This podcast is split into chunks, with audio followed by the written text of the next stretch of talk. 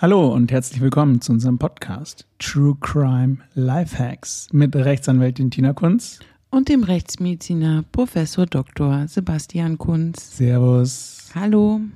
Ich muss sagen, ich freue mich sehr, dass uns immer mehr Leute hören, dass wir in den Charts aufsteigen. Ich bin richtig stolz auf uns, Schatz.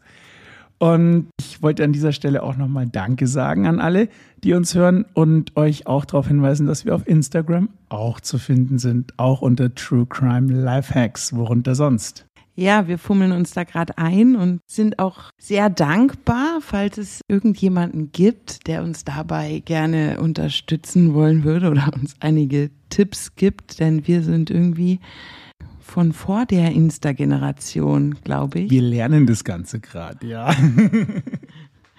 ja. Oder auch wenn ihr Themen habt, die wir besprechen sollen. Es gibt so viele Fälle, da ist bestimmt euer Thema auch dabei. Schreibt uns einfach. Dann können wir was Passendes raussuchen. Genau. Was kommt denn heute für eine Sache zum Aufruf? Heute kommt eine Sache zum Aufruf, die zwar in Reykjavik sich zugetragen hat, aber eigentlich überall auf der Welt stattfinden kann, beziehungsweise leider auch in der ein oder anderen Ausprägung und Form stattfindet. Um was geht's? Es geht um eine junge Frau, die eine bekannte Mischkonsumentin war. Also Mischkonsumentin bedeutet, dass sie verschiedene Drogen zeitgleich in verschiedensten Formen und Mengen konsumiert hat. Also die war polizeibekannt. Und am besagten Vorfallstag hatte die junge Frau in einem Privatapartment mit Freunden gemeinsam Drogen konsumiert. Und sie hat zu irgendeinem Zeitpunkt Verhaltensauffälligkeiten in diesem Apartment gezeigt. Das heißt, sie ist sehr wirr gewesen, sie ist sehr aufbrausend gewesen, sie hat begonnen zu schwitzen, so delirant, illusionär geworden. Also sie hat ähm, Dinge gesagt, die keinen Zusammenhang machen, hat so ein bisschen so einen Film geschoben sozusagen und ist dann leicht bekleidet im April, also bei kalten Temperaturen draußen, einfach rausgerannt aus, aus dem Apartment und nicht auf die Straße. Und die Freunde, die mit ihr die Drogen konsumiert haben, haben Angst bekommen und haben erstmal Notruf abgesetzt, um einen Krankenwagen zu holen. Und aufgrund der Konstellation äh, wurde dann auch die Polizei gerufen. Also zum einen äh, durch den initialen ähm, Notruf und zum anderen dann auch noch zusätzlich durch Zeugen, die die Frau einfach ja, desorientiert auf der Straße laufen haben sehen. Und die Polizei ist sicherlich berufen worden, um das arme Mädel einzufangen, zu beruhigen und vielleicht ärztlich versorgen zu lassen. Richtig, also das war jetzt keine, ähm, keine Beschuldigte oder sowas, also keine Täterin in dem Sinne, sondern sie wurde einfach gerufen, weil sie eine Gefahr für sich und den Straßenverkehr dargestellt hat und die Polizei sollte halt da einschreiten. Und in dem Moment, wo die Polizei ankam, also als die Frau sie gesehen hat, stand sie mitten auf einer zweispurigen Straße, mittendrin. Und als sie die Polizei erkannt hat oder zumindest gesehen hat, dass da ein Polizeifahrzeug kommt, ist sie volle Kanne im Prinzip weggerannt. Und jetzt gibt es verschiedene Zeugenaussagen und primär die Aussagen der Polizei, die dann ausgestiegen sind und ihr nachgerannt sind. Und äh, die haben gesagt, dass sie circa nach 100 Metern, also 100 Meter Sprint, über eine Mauer geklettert ist. Und zwar ist das eine Mauer, die auf der einen Seite, also zur Straße hin gewandten Seite ungefähr 90 Zentimeter hoch ist, aber auf der anderen Seite zwei Meter runter geht in den Vorgarten. Also da ist quasi das Grundstück ist niedriger als der Bürgersteig und deswegen gibt es hier diese Höhendifferenz. Und da ist sie drüber geklettert und erst mal zwei Meter nach unten gestürzt. Hat aber laut Polizeibeamten sich nichts getan, zumindest nicht offensichtlich. Sie ist ähm, auf eine Wiese gestürzt, hat sich gleich wieder derappelt, ist aufgestanden und weiter weggerannt. Und hat dann an einem benachbarten Grundstück versucht, in ein etagenhohes oder ein ebenerdiges äh, Fenster einzusteigen. Also das hat sie wohl eingeschlagen, eingedrückt und wollte da durchklettern. Und in dem Moment wurde sie von den Polizeibeamten ergriffen. Steht es fest? Was steht fest? Äh, der ganze Sachverhalt, den du geschildert hast. Also der Sachverhalt ist primär basierend auf äh, den Aussagen der zwei Polizisten. Es gab auf der Straße noch zwei weitere Zeugen, beziehungsweise die Zeugen, die natürlich in der Wohnung waren. Also den Anfang, der ist äh, durch mehrere Zeugen gesagt gewesen ähm, oder bestätigt gewesen. Und dann, in dem Moment, wo die Polizeibeamten sie packen, gibt es Aussagen von einem Zeugen, der in diesem Haus ähm, ein paar Etagen drüber gewohnt hat, der sich aus dem Fenster gelehnt hat, der erst Videoaufnahmen gemacht hat von diesem Übergriff. Der wurde dann von den Polizeibeamten zurechtgewiesen, hat dann aufgehört und hat sich sozusagen bei offenem Fenster in sein Apartment zurückbegeben. Und dann basieren die Zeugenaussagen von ihm nur noch akustisch. Da komme ich nachher dann gleich noch drauf zurück. Aber das, was quasi passiert ist, ab dem Moment, wo sie gefasst wurde, zwischen zwei Polizeibeamten und ihr, basiert nur auf den Aussagen von den Polizeibeamten. Und das ist gerichtlich inzwischen so festgestellt. Weil ich, ich frage deswegen so nach, weil es mich wundert, dass du nicht im Konjunktiv geredet hast. ja, das ist so, wie es äh, dargestellt wurde. Ja? Doppelpunkt, Anführungszeichen. Das unterstellst du jetzt so als so geschehen. Ja, ich habe mir schon gedacht, dass dieser Fall ähm, ein wenig Diskussion bringt. Darf ich jetzt weiter erzählen? Bitte. Also, ähm, sie wurde dann von den Polizeibeamten wie gesagt, von diesem Fenster, aus diesem Fenster rausgezogen. Und auf, das war auch eine Wiese, auf dieser Wiese haben sie versucht, sie zu fixieren. Also sie zu beruhigen und zu sichern. Und sie hat sich extrem gewehrt, vor allem als ihr Fuß- und Handfesseln angelegt wurden, beziehungsweise es versucht wurde, sie anzulegen. Und während dieser circa zwei bis drei Minuten dauernden Auseinandersetzung stoppte plötzlich die Gegenwehr und es wurde von den Polizeibeamten eine Bewusstlosigkeit festgestellt. Die haben dann sofort einen Krankenwagen gerufen und vor Ort mit der Laienreanimation begonnen. So, jetzt habe ich ganz viele Fragen. Woher du das Ganze weißt, aus den Aussagen hast du ja schon gesagt. Wie kamst du ins Spiel? Also, woher hast du das Wissen? Also, das Wissen, das ich jetzt präsentiert habe, habe ich erst nach der Obduktion bekommen. Also, das Wissen hat sich äh, dadurch ergeben, dass äh, natürlich alle Beteiligten befragt wurden, also alle Zeugen, die Polizeibeamten. Das ergibt sich dadurch, dass natürlich so ein Notruf aufgezeichnet wurde. Und die Polizeibeamten haben auch durchgegeben an die Station, also an die Polizeistation, als sie vor Ort waren. Also das heißt, man wusste, dass sie um 3.38 Uhr in der Früh vor Ort angekommen sind und da hat man im Hintergrund die Frau schreien hören. Okay, was sagt die Frau dazu? Nichts mehr denn die hat es trotz der Laienreanimation vor Ort und trotz dann der fortgeführten professionellen Reanimation im Krankenwagen und Gabe von verschiedenen Medikamenten leider nicht geschafft. Also die ist im Rahmen dieses polizeilichen Einsatzes tatsächlich verstorben. Die Bewusstlosigkeit war also keine Bewusstlosigkeit, sondern schon der Eintritt des Todes. Fraglich, aber sie wurde ja quasi wieder entweder zurück ins Leben geholt oder sie war die ganze Zeit äh, mit Vitalitätszeichen, denn der Notarzt, der vor Ort war, hat dann um 4.12 Uhr einen Blutdruck von 76 zu 60, also einen sehr niedrigen Blutdruck, festgestellt. Und es wurde ein EKG angelegt. Da hatte sie 160 Wege pro Minute. Der Blutdruck ist dann gesunken, also um 4.18 Uhr ist einer von 62 zu 33 festgestellt worden. Was ist das? Ganz niedriger Blutdruck und ganz hoher Puls. Worauf weist das hin? Das ist ein Indiz von vielen, die auf ein Herz-Kreislauf-Versagen hinweisen. Und das ist so der springende Punkt gewesen, warum ist dieses Herz-Kreislauf-Versagen zustande gekommen? Ja, aber jetzt springen wir schon wieder in die Interpretation. Sorry für die Frage an der ja. Stelle. Kommen wir später ähm, noch drauf zurück. Da kommen wir später wahrscheinlich noch drauf zurück. Obduktion und Interpretation stehen ja noch aus. Jetzt erstmal zum Tatbestand, zum Sachverhalt. Die Polizei kam also, um dem Mädel zu helfen, um sie zu sichern. Und dann ist sie weggelaufen, das kann sie, das darf sie, gerade wenn sie verwirrt ist, damit muss die Polizei rechnen und die dann irgendwie geeignet einfangen. Warum ist die Sache dann bei dir gelandet? Ja, zum einen, weil sie verstorben ist.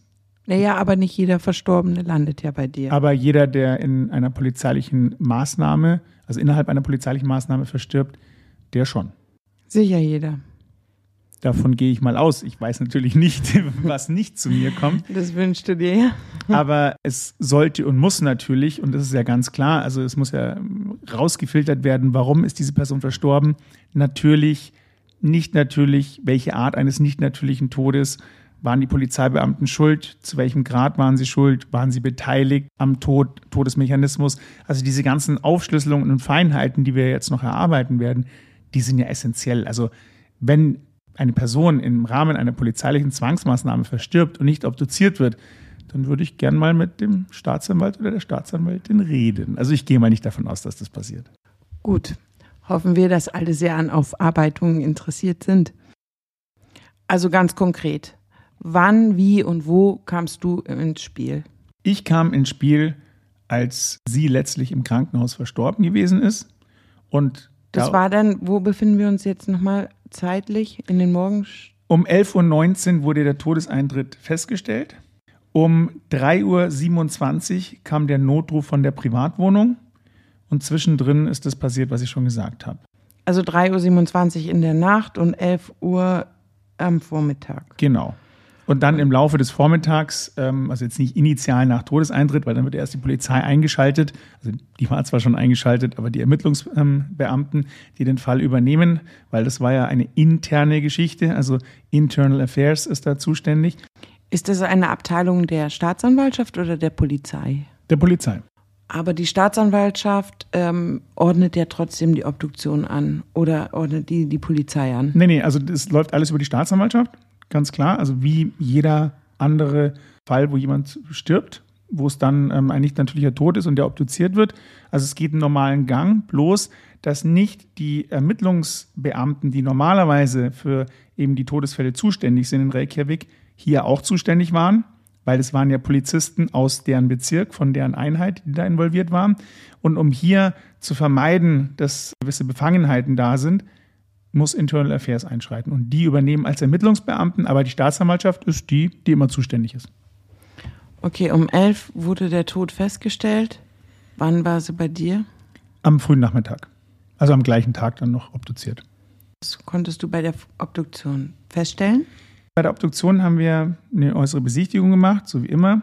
Da haben wir multiple Hämatome und Hautabschürfungen festgestellt, also multiple Einblutungen an verschiedenen Körperregionen sehr viel an so typisch sturzexponierten Stellen, also gerade an den Ellenbogen.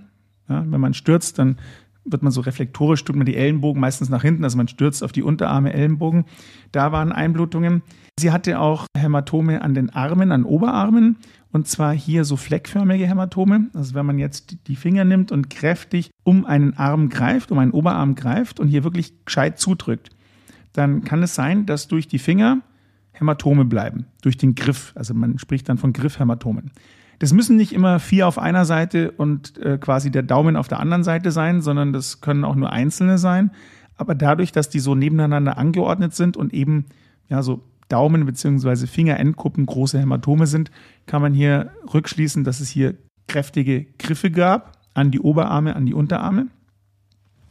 Sie hatte dann am rechten Handgelenk ein zirkuläres, also ein um das Handgelenk rumgehendes Hämatom, das aus zwei sehr dünnen, nebeneinander lokalisierten, streifigen Einblutungen bestand. Genau, von den Handschellen.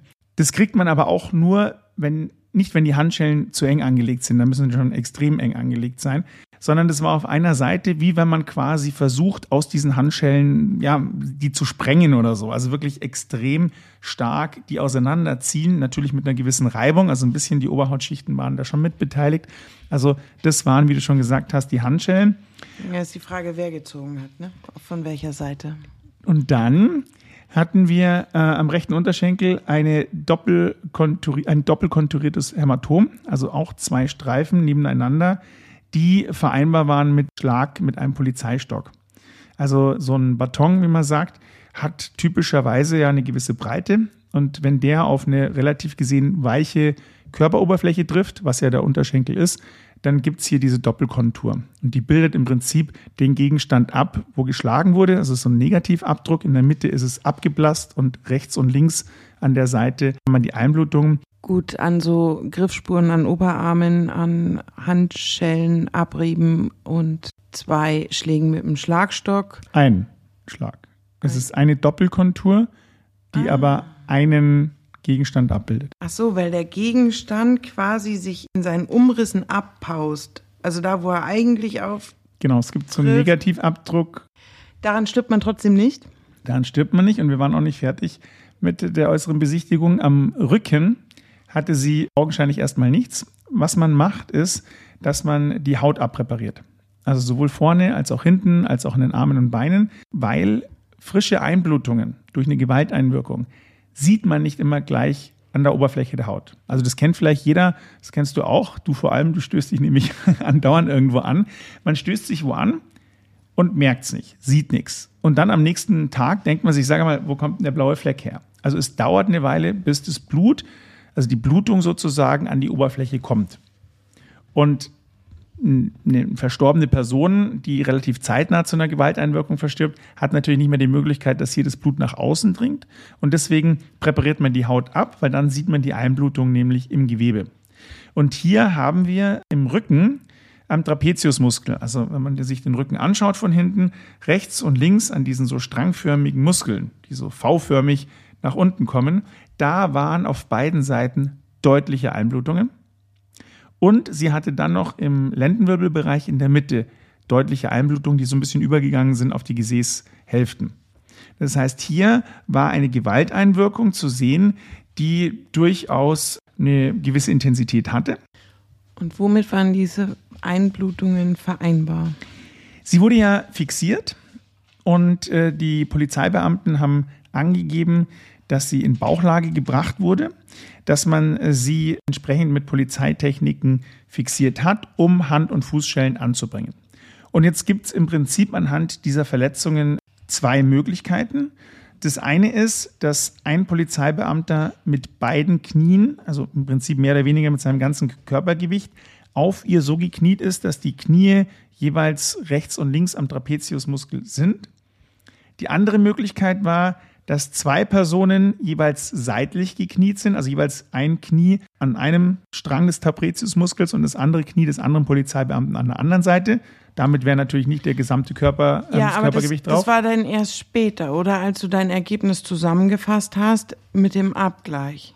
Richtig, also den, initial mit, mit kann man nur sagen, hier ist eine Gewalteinwirkung ähm, gewesen. Beispielsweise. Die mutmaßlich statisch war meine dynamische Gewalteinwirkung, also wenn ich jetzt schlage, trete, die schaut ein bisschen anders aus. Also die hat nicht so eine diffuse Einblutung, da ist meistens auch die Haut gleich mitbeteiligt. Das heißt, dann sieht man an der Haut, was passiert ist.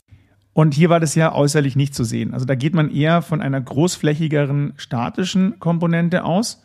Das habe ich dann im initialen Obduktionsprotokoll so beschrieben. Und erst im Nachgang kam ja dann die Einlassung der Polizeibeamten und dann konnte man sagen, okay, das passt oder das passt nicht. Woran ist sie letztlich denn verstorben? Letztlich haben wir im Rahmen der Obduktion keine eindeutige Todesursache feststellen können. Das heißt, das Herz war okay, kein frischer Herzinfarkt. Hier muss man sagen, dass eine Arrhythmie oder ein plötzlicher Herzstillstand, aus welchen Gründen auch immer, makromorphologisch nicht zu fassen ist. Also ich sehe ja immer nur das, wo der Körper schon eine Veränderung gemacht hat mit dem Gewebe. Das heißt, ein Herzinfarkt, der sich ähm, über mehrere Stunden entwickelt, der führt zum Untergang von Muskelzellen und der führt dazu, dass die Herzmuskulatur so ein bisschen gelblich wird, so ein bisschen gräulich wird. Da kommt es dann zu Einblutungen, so zu Punktblutungen und so weiter. Das heißt, da sieht man richtig schön die Morphologie. Wenn jetzt was schnell passiert und jemand schnell stirbt, dann entwickelt sich keine Morphologie. Das heißt, das ist ein Bereich, der rechtsmedizinisch nicht zu fassen ist, eventuell noch mikroskopisch zu fassen ist, aber makromorphologisch zumindest nicht. Das Einzige, was eigentlich ein bisschen auffällig war, war die Leber. Die war ein bisschen vergrößert, also die hat knapp 1000, äh, ein bisschen mehr als 1900 Gramm gewogen. Normalerweise. Ja, war ja auch Konsumentin. Ja, genau. Also normalerweise hat eine Leber so ähm, bei der Körpergröße, die sie hatte, da geht man so von ja, 1200, 1300 Gramm aus. Also die Leber wächst ja mit ihren Aufgaben. Aber die war jetzt nicht zirrhotisch oder sowas. Also es gab jetzt keinen Hinweis für ein Leberversagen. Also die inneren Organe waren eigentlich alle so, wie man es beim jungen Mädel erwarten würde. Wie alt war sie nochmal? Sie war 25 Jahre alt. Also junges, fittes Mädchen. Jetzt bleibt von rechtsmedizinischer Seite natürlich noch die Toxikologie. Also es wird ja immer Blut, Urin unter anderem asserviert, sodass man ähm, toxikologische Analyse macht. Und das ist bei einer Mischkonsumentin, liegt es natürlich auf der Hand, dass da eventuell was rauskommt bei. Wann war die Toxikologie denn fertig? Wann hattest du die Ergebnisse? Initial im Rahmen der Obduktion haben wir einen Drogenschnelltest gemacht. Der gibt einem aber ja nur einen gewissen Hinweis. Und die Toxikologie haben wir dann, ich glaube, zwei Wochen hat es gedauert, sowas, nicht ganz. Was kam dabei raus? Also zum einen hat sie kein Alkohol konsumiert, was relativ typisch ist für Mischkonsumenten. Also Leute, die äh, sich sehr intensiv mit Drogen und Medikamenten beschäftigen, trinken nicht so gern, offensichtlich. Ja. Dafür hat sie umso mehr verschiedenste Substanzen konsumiert.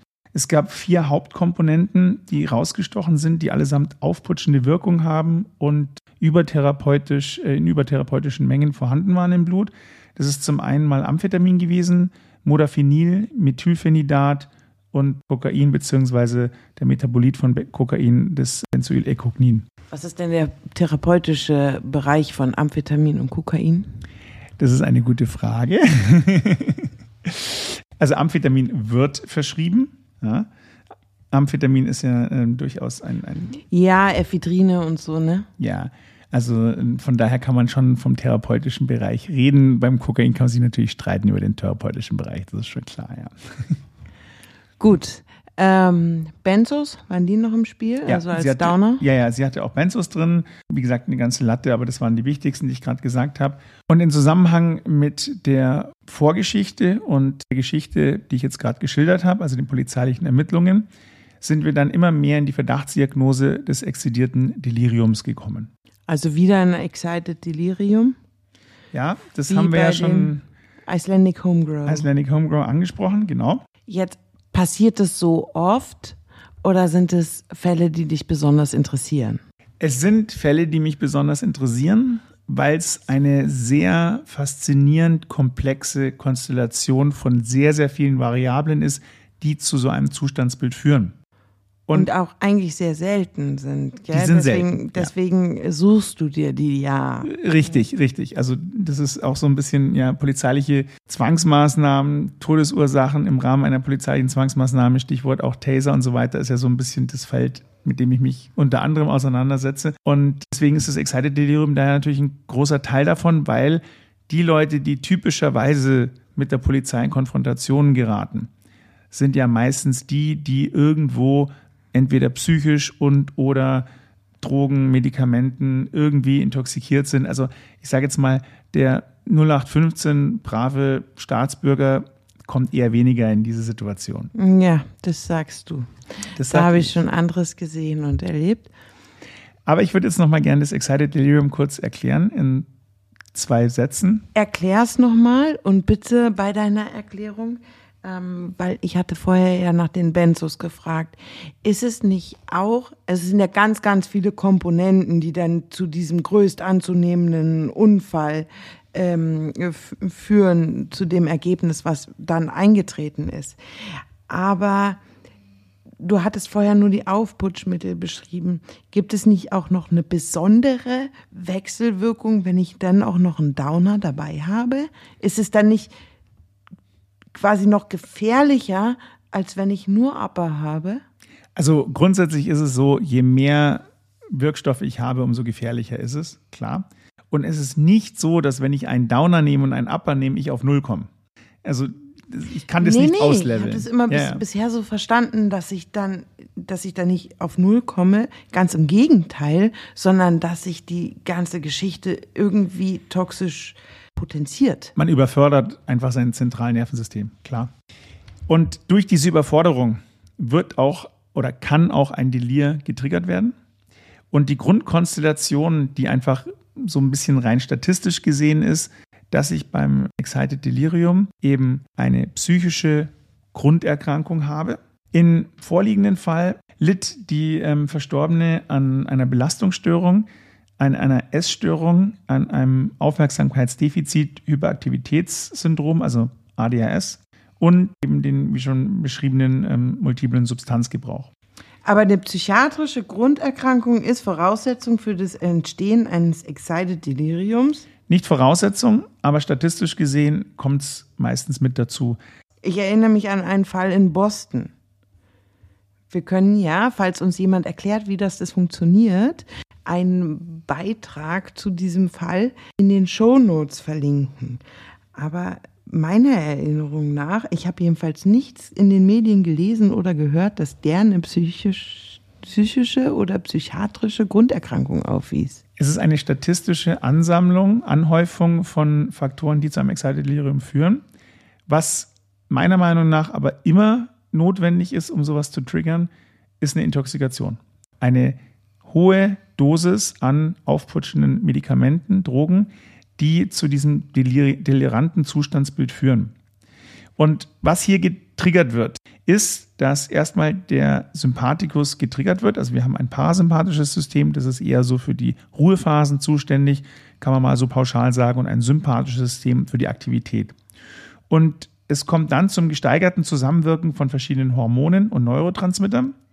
Unter anderem wird der Dopaminspiegel im zentralen Nervensystem erhöht. Also Dopamin ist so ein anregender Neurotransmitter. Und stressbedingt, weil es ein Stress ist für den Körper, wenn jetzt man plötzlich sozusagen High Alert ist, zentral, werden auch Katecholamine in die Blutbahn freigesetzt. Also das ist, hat man schon mal gehört, Adrenalin, Noradrenalin, Cortisol, Orexin, Dinorphin. Und dadurch wird im Prinzip so ein bisschen so ein Teufelskreis getriggert. Das steigert die Herzfrequenz, die Atemfrequenz, die Körperkerntemperatur. Das heißt, der Körper fährt hoch, wie wenn er einen Marathon laufen würde, ohne dass er Marathon läuft. Also ohne Grund fährt der Körper seinen gesamten Mechanismus hoch, ist on high alert, ist wirklich vollgepumpt. Ohne Grund naja, nicht ohne Grund. relativieren. Ja, ja, ich meinte jetzt ohne Grund im Sinne von, er hat diese Fight-and-Flight-Position, also diese, diese sozusagen sympathisch getriggerte, ich bin bereit für den Kampf, weil das ist sozusagen der Urmechanismus. Den ich auch haben darf, wenn ich ähm, von der Polizei angegriffen werde. Die wollte ich gerade außer Spiel lassen, sondern ich meine einfach, das ist so der Urmechanismus, den sozusagen jedes Tier instinktiv hat, äh, wenn es in eine gefährdende Situation kommt. Da wird alles hochgefahren. Und da gibt es einen Grund. Aber in dem Fall gibt es keinen äußeren Grund. Der Grund liegt ja nur in einem selber, psychiatrisch bedingt, toxisch bedingt.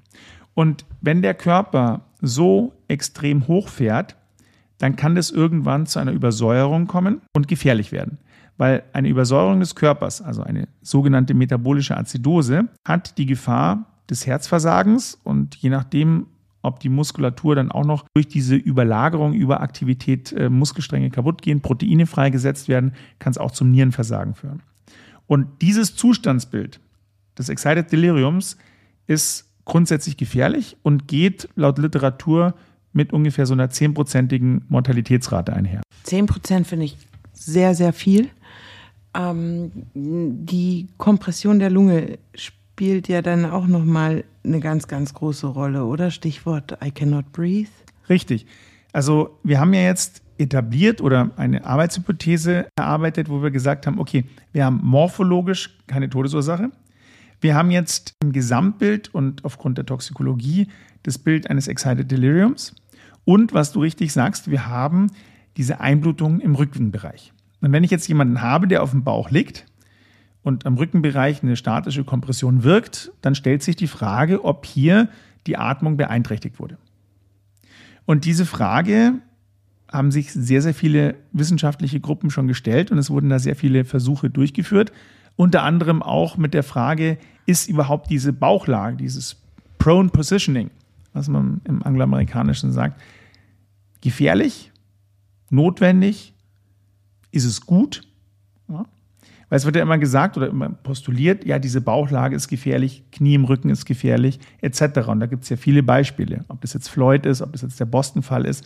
Diese Fälle kennt jeder, der die Medien verfolgt.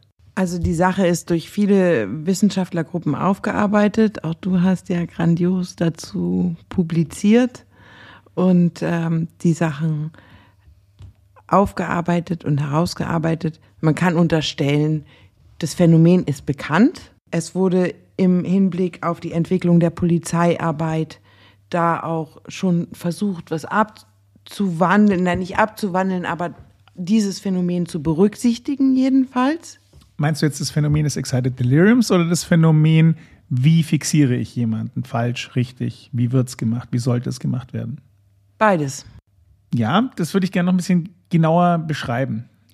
Diese Urban Legend, sage ich jetzt mal, dass man in der Bauchposition schlechter atmen kann.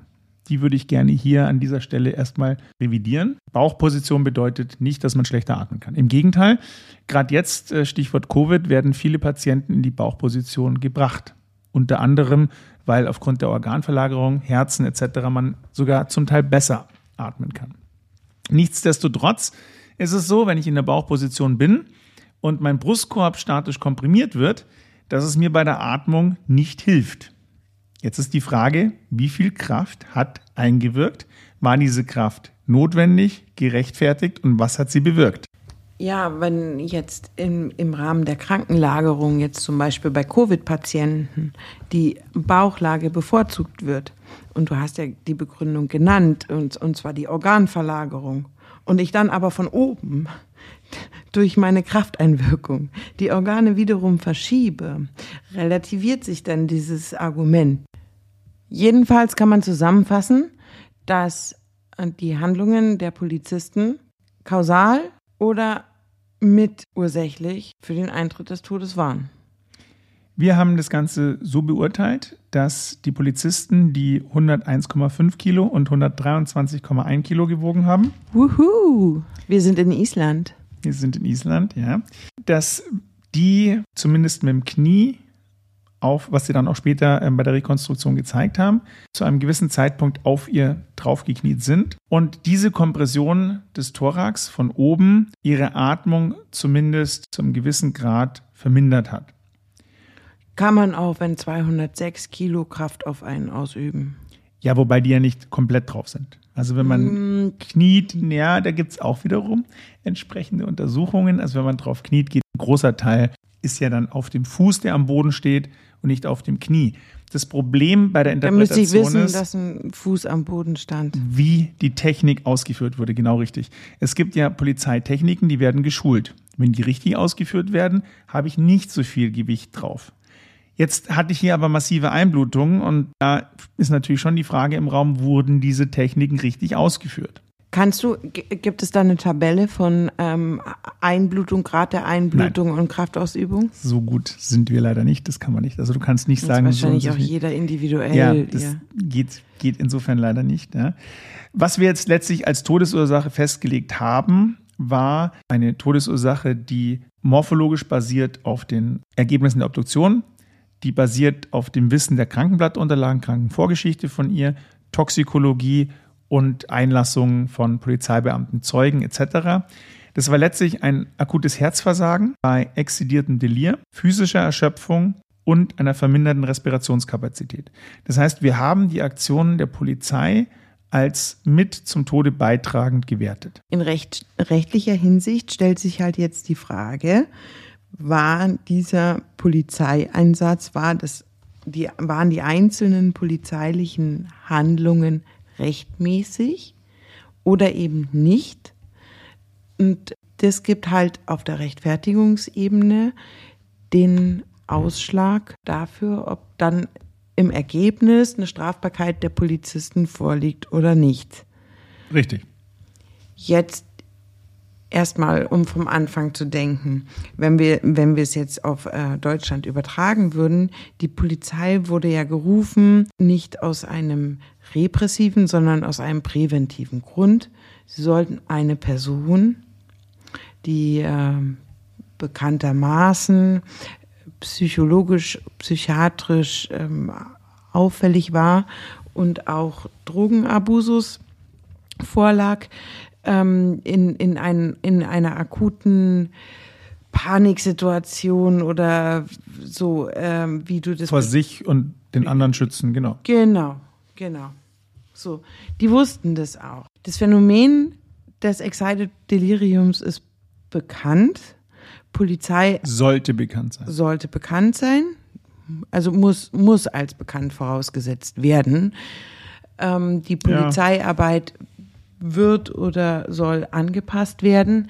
Äh, die Polizei hat gewusst, um wen es sich handelt und muss entsprechend ihr Vorgehen natürlich abstufen. Denn die müssen ja wissen und sehen, weil du es publiziert hast, weil viele andere wissenschaftliche Gruppen das publiziert haben, müssen die ja wissen, wie groß die Gefahr ist. Ich meine, du hast gerade beschrieben, dass zu zehn Prozent tödlich. Das ist, das ist, äh, das ist ja tausendmal mehr als Covid. Ja, es hat eine hohe Letalität und das müsste man eigentlich wissen mit dem Umgang dieser Personen, dass man eben die nicht oder möglichst nicht noch in eine Stresssituation bringt, in eine körperliche Auseinandersetzung bringt und vor allem deren respiratorisches Vermögen nicht einschränkt, weil die Abatmung ist mit das Hauptmittel, das man hat als Körper, diese Übersäuerung abzuarbeiten. Gut, die Abatmung war ja eingeschränkt durch die Krafteinwirkung von oben. Ähm, 125 Kilo und 103 Kilo ungefähr. Zu einem geringen Prozentsatz. Also man muss hier schon mit berücksichtigen, dass so eine Komprimierung des Brustkorbes, da braucht man schon enorme Kräfte je nachdem, wie bewegt. Ja, jedenfalls war sie eingeschränkt, auch durch die dadurch erzeugte Panik. Wahrscheinlich. Ja. Also, also im Gesamtschau Panik der Befunde, kann man ja, ja. dein Excited Delirium ja. so zusammenfassen. Ähm, die hatte ja Fesselmarken von den Handschellen. An einer Hand, ja. War das denn notwendig, wenn ich die doch so schon an der Schelle habe, noch, dass ich dann noch zwei bis drei Beamte da drauf knie? Also wir haben ein Zeitfenster von zwei bis drei Minuten, wo diese Auseinandersetzung gebraucht hat bis zur Vollendung der Fixierungsmaßnahmen oder danach. Es gab ja nur die Aussagen der beiden Polizeibeamten, äh, beziehungsweise eines äh, Zeugen, der nur akustische Wahrnehmungen hatte, weil er sich ja zurückgezogen hat, nachdem die Polizei ihm gesagt hat, er soll bitte nicht filmen und sich zurückziehen. Weil er vorher interveniert hat und gesagt hat, das könnt ihr nicht machen. So war es, ja. Habt ihr die Sache nachgestellt? Die beiden Polizeibeamten wurden aufgefordert, mit Hilfe eines Probanden, also eines polizeilichen Probanden hier, der als Opfer, das Opfer gespielt hat, die Sache nachzustellen. Und im Rahmen dieser Nachstellung war eigentlich relativ plausibel, wie diese ganzen Verletzungen, also die Einblutung insbesondere am Rücken, zustande gekommen sind. Was nicht erklärt wurde, war diese doppelstriemige Einblutung am Unterschenkel. Und hierzu wurde tatsächlich ein Proband verwendet und keine Probandin. Oh Mann, nein, es wurde eine Polizeibeamtin verwendet, die ungefähr gleiche Größe und gleiches Körpergewicht hatte. Entschuldigung, das ist immer das Schlimme. Ja, man muss präzise sein, du hast vollkommen recht. Ja, alles andere wäre ja auch. Ja, waren wir auch, waren wir auch, ja, vollkommen richtig. Gut, also diese doppelstriemige Einblutung, vermutlich von einem Schlagstock, war nicht erklärlich. Hat laut Aussagen nie stattgefunden. Ja, und selbst wenn, dann war das natürlich zu ihrem eigenen Schutz wahrscheinlich gerechtfertigt und gedeckt. Hashtag Ironie off. Das lasse ich jetzt mal so stehen. Tatsache ist, dass während der Rekonstruktion natürlich Internal Affairs anwesend war, die Staatsanwaltschaft anwesend war und letztlich in Zusammenschau der Befunde, der verschiedenen Gutachten, also es gab von meiner Seite noch mehrere Gutachten, weil es noch Nachfragen gab, letztlich die Polizeibeamten freigesprochen wurden, also nicht freigesprochen wurden im juristischen Sinne, es wurde nicht weiter verfolgt, es wurde eingestellt, das Verfahren. Erklär mir bitte nochmal diese Internal Affairs Behörde. Ist es eine Gruppe der Polizei, der Staatsanwaltschaft oder eine unabhängige Kontroll Kontrollbehörde? Es ist eine unabhängige Kontrollbehörde innerhalb der Polizei. Also die sind Polizisten, Polizeibeamten, die ähm, Vorkommnisse innerhalb der Polizei aufarbeiten. Und in dem Fall war es ja so, dass wenn ein anderer Polizist aus Reykjavik diese Ermittlungen betrieben hätte, dann hätte der die ja alle gekannt und wäre mehr oder weniger in der gleichen Unit in der gleichen Einheit gewesen. Ja, jeder Isländer äh, kennt, kennt die alle. Ja, ähm, aber da ist nochmal eine Abgrenzung. Deswegen relativiert sich diese ganze Geschichte jetzt konkret für den Fall Island. Mein Bestreben oder wofür viele kämpfen, auch viele Verteidiger, ist, dass ähm, Polizeigewalt in Deutschland nicht durch Kollegen, also Kollegen kontrollieren Kollegen stattfindet, sondern eben durch irgendein unabhängiges Gremium, was da irgendwie rausgenommen wird aus diesem Polizei, Staatsanwaltschaftskonglomerat und so möchte ich es jetzt auch ausdrücklich bezeichnen. Du meinst, eine Krähe pickt der anderen kein Auge aus? Ja, ich meine das gar nicht mal böse, sondern ich meine tatsächlich, dass es Leute sind, die im halt Alltag aufeinander angewiesen sind, die im Alltag sehr eng und sehr viel zusammenarbeiten und dass es einfach nur menschliche Psychologie ist, dass, dass da gewisse Dynamiken entstehen, mit denen automatisch sich gegenseitig Schutz geboten wird. Also so polizeiliche Übergriffe oder was heißt Übergriffe, polizeiliche Maßnahmen, wo jemand verletzt wird oder im Extremfall stirbt, ist natürlich immer sehr tragisch und sehr schwierig aufzuarbeiten. Im vorliegenden Fall sind wir davon ausgegangen, dass die Person ja eine gewisse Grunderkrankung hat und im Sinne der Kausalkette die Polizei eine Variable von vielen war. Ja, aber dieses Argument kannst du ja auch gerade umdrehen, gerade in Isel. Sie war bekannt, jeder kannte sie. Also, also gerade in, in dem Fall und in Bezug auf diese Person hätte man sagen müssen, okay, okay wir ziehen jetzt irgendwie eine, eine, eine Latte Schaumstoff um die und warten, bis der Anfall vorbei ist, dann wäre nichts passiert. Also was du hier ansprichst, ist sehr richtig und wichtig und da würde ich gerne noch was dazu sagen, weil das Excited Delirium wird oftmals, vor allem in den USA, als Ausrede der Blue Collar Society, also der Polizei zugewandten Gesellschaft, genommen, weil sie sagen, naja, das war nicht die Polizei, es war das Excited Delirium. Ich selbst finde es, so wie du jetzt gerade auch gesagt hast, genau andersrum. Also es gibt das Excited Delirium, das ist medizinisch evaluiert, das ist so. Aber genau weil es das gibt, sollte die Polizei so geschult sein, dass wenn es Anhaltspunkte gibt, dass eine Person eben diese psychische Grunderkrankung hat, intoxikiert ist etc., dass man dann erstens sofort einen Krankenwagen mitnimmt und zweitens eben auch ein bisschen vorsichtiger vorgeht. Ganz klar, so wie du gesagt hast, bin ich deiner Meinung. Was mich jetzt noch interessieren würde, wenn ich jetzt mal als Außenstehender so eine Situation habe, dass ich sehe, die Polizei muss da jemanden zu Boden bringen und ich bin der Meinung, dass das nicht rechtens ist. Ist es überhaupt möglich, die Polizei zu rufen, weil die Polizei was macht? Natürlich, möglich ist es immer. Also möglich ist es ja in dem Moment, wo du dein Telefon nehmen kannst und die 110 Ja, aber kannst. es ist ja ein bisschen ähm, in sich sozusagen drehend, wenn ich die Polizei rufe, weil die Polizei was macht. Weil aber die ist ja schon vor Ort. Sich, aber es empfiehlt sich auch rein aus Dokumentationszwecken und, und, und, und so weiter. Müssen dann. Das ist auch Zivilcourage müssen dann die Einsatzkräfte, also die Zentralleitung, wo ich anrufe, müssen die dann eine Streife vor Ort schicken, obwohl quasi Polizei schon vor Ort ist? Ob zu welchem Anruf auch immer Polizeikräfte rausgeschickt werden, ob der Anruf am Telefon abgewiegelt wird und wie der behandelt wird. Das sind wirklich ganz konkrete und zwar in Millisekunden fallende Ad-hoc-Entscheidungen des jeweiligen Angerufenen, also des jeweiligen Sachbearbeiters etc. Also da gibt es keine Hand Handlungsverpflichtung. Es ist nur so, wenn die Staatsanwaltschaft von irgendeiner Kriminalität erfährt, dass die dann ermitteln müssen als Ermittlungsbehörde. Die Polizei ist ja eine Ordnungsbehörde. Ähm, das ist so ein Mischding der Polizei. Die sind einerseits präventiv und auf der anderen Seite repressiv tätig. Repressiv als Helfer der Staatsanwaltschaft zur Verfolgung von Straftaten und präventiv eben zur Vermeidung von Straftaten. Mhm. Und die Polizei muss sich aber bei jeder Handlung oder auch Nichthandlung hinterfragen und sagen, okay, wie, wie abgestuft, wie angemessen ist es jetzt.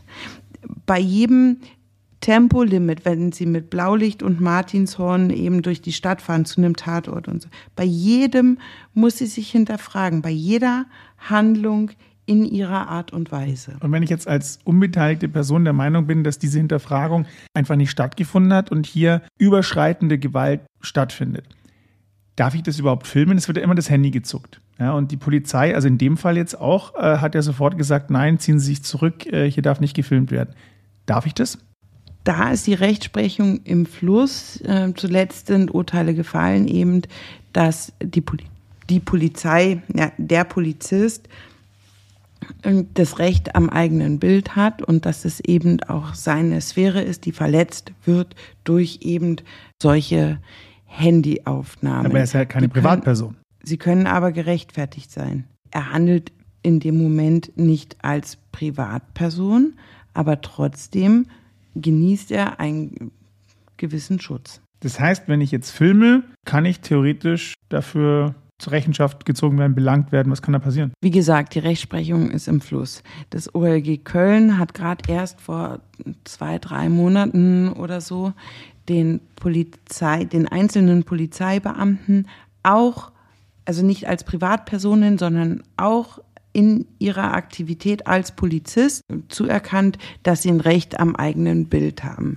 Da gibt es eine relativ diffuse Entscheidung. Also bei Routineeinsätzen dürfen sie gefilmt werden, müssen dann aber unkenntlich gemacht werden. Ausnahmen bestehen aber, wenn die Aufnahmen Polizeigewalt dokumentieren. Also da fließt dann auch in diesen Bereich des Kunsturhebergesetzes wieder die Rechtmäßigkeit der ursprünglich der ursprünglichen polizeilichen Maßnahme ein. Also das ist insgesamt ein Kuddelmuddel, was bemerkenswert oft zugunsten der Polizei aufgelöst wird. Interessant finde ich dann das Recht am Bild, wenn es um die Bodycams gibt, die ja meiner Meinung nach leider noch nicht flächendeckend eingesetzt sind. Wenn ich jetzt nochmal als Außenstehender sowas sehe, es gab ja mal die Diskussion, dass Polizeibeamte eine Nummer tragen sollen. Das gibt es ja nicht mehr, soweit ich weiß, oder das wurde nicht durchgesetzt. Den Namen nicht, die Nummer schon. Ah, den Namen nicht, die Nummer schon. Das heißt, wenn ich die Möglichkeit habe, diese Nummer zu entziffern, dann könnte ich theoretisch als Außenstehender auch eine Anzeige machen. Nee, da jetzt bei diesem Recht am eigenen Bild und Kunsturhebergesetz und so, da, da geht es um den Polizisten als als Face, als Körper, als Person. Okay, aber wenn ich dann die Nummer sehe, dann Namen ich, oder ja, Nummer. aber dann habe ich die Möglichkeit, quasi ihn zu identifizieren und dann könnte ich als Außenstehender auch sagen, der hat das gemacht, also deswegen Anzeige. Was ja nicht geht, wenn er nicht erkenntlich ist, weil fehlende Nummer, fehlender Name, fehlend was auch immer, fehlendes Gesicht. Also ich bin natürlich ganz klar auf dem Standpunkt, dass jeder Polizist kenntlich gemacht werden muss es hat auch nichts mit irgendeinem Generalverdacht zu tun. Die von dir angesprochenen Bodycams filmen ja gerade nicht den Polizisten, sondern die sind ja von, von dem anderen, den Kollegen im Prinzip. Von dem weggerichtet. Ja, ja, klar. Also nicht der, der es trägt, aber der Kollege wird ja gefilmt. Im Zweifel. Ja, oder, oder der Demonstrant oder. Wer auch immer. So. Wer halt gerade ja. in den Fokus gerät, ja. Und da bin ich gespannt, was da in Zukunft noch passiert, obwohl ich eigentlich nicht gespannt bin, denn man kann es sich durchaus ausmalen.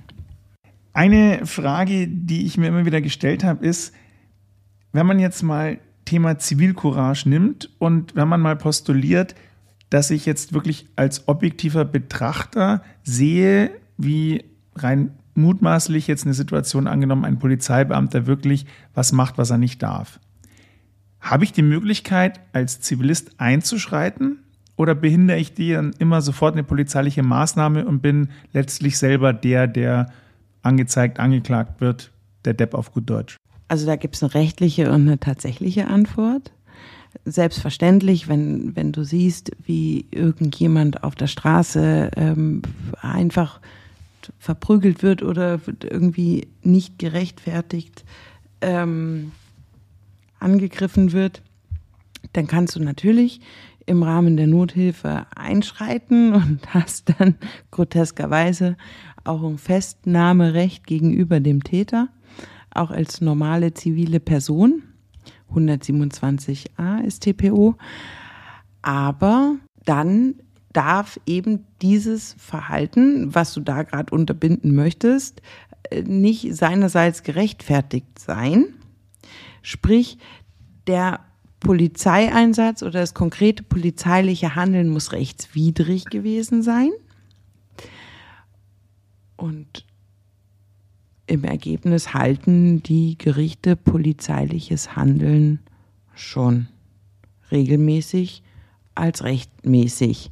Also bist du dann, weil sich eben an dieser Frage entscheidet, an dieser Vorfrage, bist du dann im Ergebnis der Depp. Also es finden, es gibt ja ganz, ganz äh, viele Fälle, die auch publik sind. Es finden sehr, sehr wenig Verurteilungen gegenüber Polizisten statt. Äh, die Verfahren werden eingestellt, wenn sie überhaupt eröffnet werden als Ermittlungsverfahren. Eben genauso wie in dem Fall, den du gerade vorgestellt hast. Und einzelne Verurteilungen sind dann besonders bemerkenswert. Davon findet man allerdings nicht viele. Aber was passiert da mit meiner Anzeige? Beziehungsweise ich kann die Polizei ja anzeigen, oder? Selbstverständlich kannst du die Polizei anzeigen und ähm, das würde sich auch empfehlen und dem Opfer, was du jetzt in dem Moment als Opfer siehst, auch helfen und auch zur Sachverhaltsaufklärung beitragen. Wenn du dich dann vielleicht nicht bei der Polizei, sondern unmittelbar bei der Staatsanwaltschaft meldest, einfach googeln. Jede Staatsanwaltschaft hat eine E-Mail-Adresse und da schildern, was du erlebt, gesehen hast, was du als Unrecht empfindest, deinen Namen, deine Anschrift. Und dann können die nochmal auf dich zugehen und dich vernehmen. Hingegen werden auch die Opfer von eben solchen Maßnahmen regelmäßig wegen Beleidigung, ähm, Widerstand gegen die Staatsgewalt oder, oder Körperverletzung, polizeilicher Dreikampf, verurteilt. Und das kann im Ergebnis wirkt es nicht so ganz stimmig und ist ein bisschen wert, aufgearbeitet zu werden und ist ein bisschen wert, da Strukturen dahinter äh, zu erkennen, etc. Ich möchte jetzt nicht so anklagend wirken gegenüber der Polizei. Es ist auch bemerkenswert, dass jeder in seiner Bubble ist. Ich bin natürlich in meiner Verteidigerbubble und die Polizisten verstehen die Welt nicht mehr, weil die denken, sie schützen doch den Rechtsstaat und uns alle und, und, und, und, und kommen damit in so einen Strom und in, in auch so ein Excitement, dass sie da oft überschießen und werden dann in dem Handeln dann auch oft gehalten oder bestätigt. In dem Zusammenhang möchte ich gerne nochmal betonen, der ja durchaus viel mit Polizeibeamten verschiedener Dienstgrade zusammenarbeitet, dass ich durchaus der Meinung bin, dass die allesamt eine absolut gute Intention haben und äh, einen sehr, sehr guten Job machen. Dass es manchmal aufgrund der Gesamtkonstellation zu eben einem schicksalshaften Verlauf kommt, wie hier, das ist natürlich sehr tragisch. Man muss sich die Zahlen auch mal anschauen. Es passiert ja Gott sei Dank in Europa sehr wenig in USA durchaus öfter, dass ein ähm, im angloamerikanischen genannter Non-Firearm Arrest-Related Death passiert. Also wir sind in den USA bei 1 zu 1000 Fällen, was ich brutal finde, muss ich ehrlich sagen. Ja. Äh, in Kanada bei 1 zu 4828, wenn man die neueste Statistik sich nimmt. Und wenn man jetzt Island nimmt, da gab es seit der Aufzeichnung dieser Fälle vier nämlich 1992, 2006, 2004 und der eben benannte 2019. Also vier Fälle ever. Und die deutschen Zahlen liegen mir leider nicht vor. Die wurden meines Wissens nach nicht publiziert.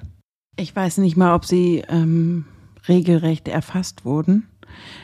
Darin liegt schon wieder so ein Problem, ob oder wann oder wie ich das erfasse. Egal jeder einzelne Fall, und selbst wenn es nur einer wäre, ist so furchtbar, weil es nicht nur das Opfer beeinträchtigt und, und das konkrete einzelne Opfer zum Opfer macht, sondern insgesamt äh, so eine Erschütterung zurücklässt, eine Erschütterung und ein wirklich immer weiter schwindendes Vertrauen in Obrigkeiten, in Polizeibehörden, in äh, staatliches Handeln. Und das finde ich schwierig und dem muss man entgegenwirken. Ich muss sagen, ganz so drastisch und negativ sehe ich es nicht. Was nimmst du aus dem Fall mit? Was ist dein Lifehack? Haltet euch raus, zieht euch zurück, so wie der oben am Fenster weil ansonsten passiert euch auch was. Ich muss sagen, an alle Polizistinnen und Polizisten, die uns hören, habt das Excited Delirium bzw. Extremsituationen im Hinterkopf. Reagiert natürlich entsprechend dem, was ihr machen müsst. Das ist ganz klar. Aber immer, wenn jemand entsprechend Vorerkrankungen hat, beziehungsweise wenn klar ist, dass hier eine Extremsituation vorliegt, immer einen Krankenwagen dazu rufen und an alle Zivilisten unter euch, Passt auf euch auf und am besten vermeidet jegliche Konfrontation, egal ob untereinander oder mit der Polizei. Bleibt's brav, habt einen schönen Tag, schönen Abend, je nachdem, wann ihr uns hört. Servus. Ciao, ciao.